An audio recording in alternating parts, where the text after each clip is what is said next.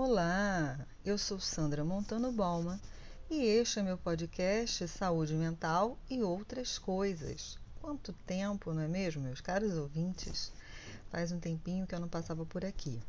E hoje nós vamos falar sobre uma coisa que é muito comum e que eu acho que faz parte né, da vida de todos nós de alguma forma, que são as preocupações e as ruminações.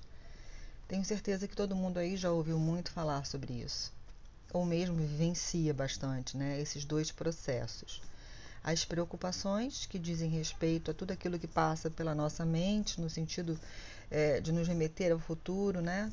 E são pensamentos do tipo e se, normalmente, e se o pneu do carro furar, e se não tiver ninguém para me ajudar, e se aí eu não conseguir chegar no, meu, no lugar que eu tenho que chegar no tempo, e se, e se, e se. E muitas vezes a pessoa acaba achando que está fora de controle e que vai alguma coisa muito catastrófica vai acontecer.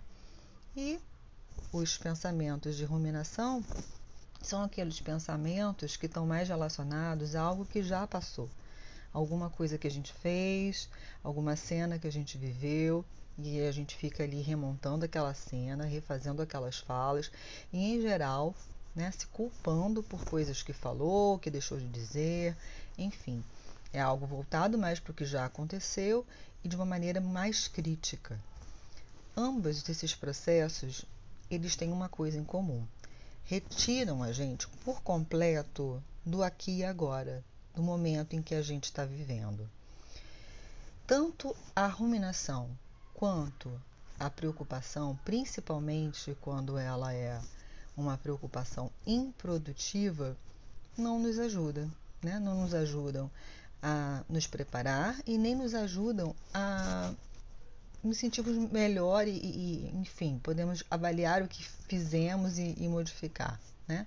Porque existe uma crença, por que, que a preocupação se mantém? Primeiro, vamos fazer essa diferenciação, já que eu mencionei, né? Falei da preocupação improdutiva. O que, que seria uma preocupação produtiva?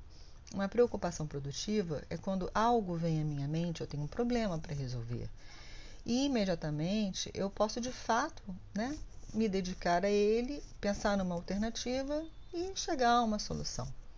Agora, uma preocupação improdutiva é quando se trata de uma elucubração mental, algo que está fora da minha linha de alcance, algo que não está no meu controle direto resolver, algo que eu fico temendo como uma possibilidade, mas que não é provável.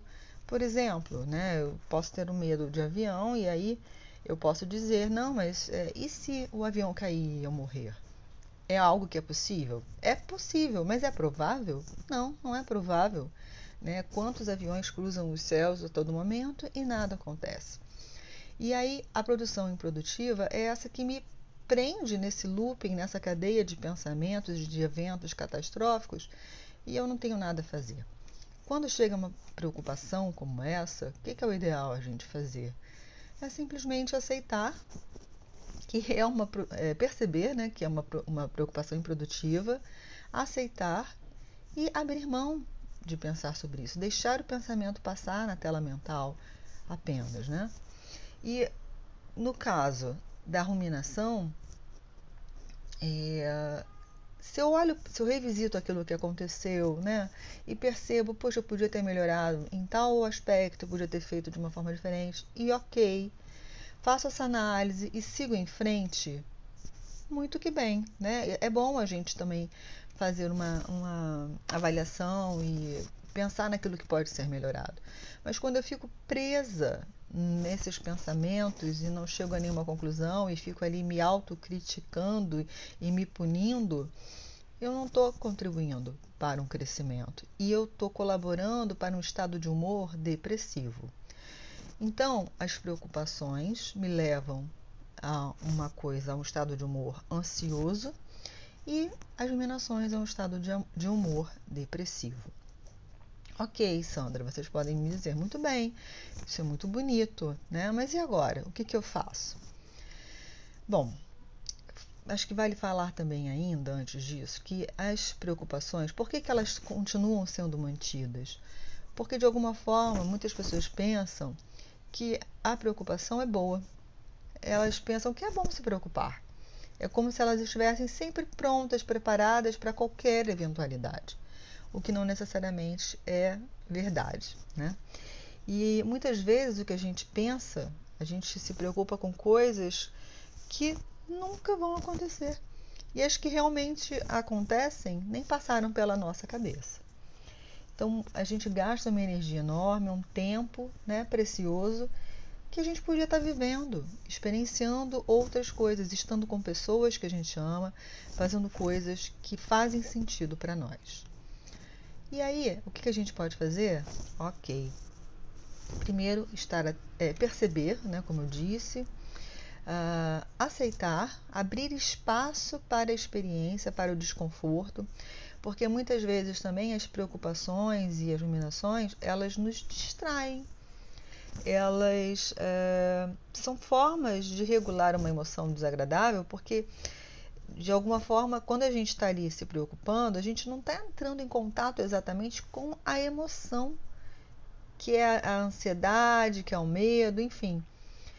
E é uma forma de regular a emoção, mas sem entrar em contato com ela. Eu estou no mental, eu estou muito ali no mental.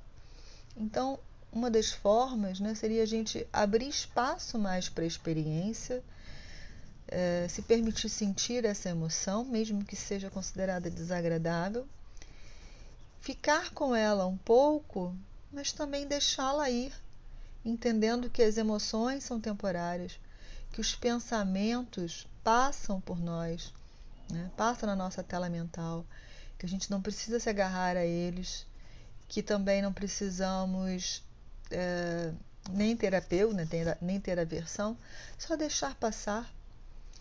Podemos nos afastar desses pensamentos, eles não são a verdade o absoluto só porque estão passando pela nossa cabeça. Né? E estar presente, estar presente com o máximo de atenção plena que a gente puder desenvolver, máximo de consciência, as coisas que estão acontecendo no momento que há agora. Bom, por hoje é só. Um beijo. Tava com saudade de vocês.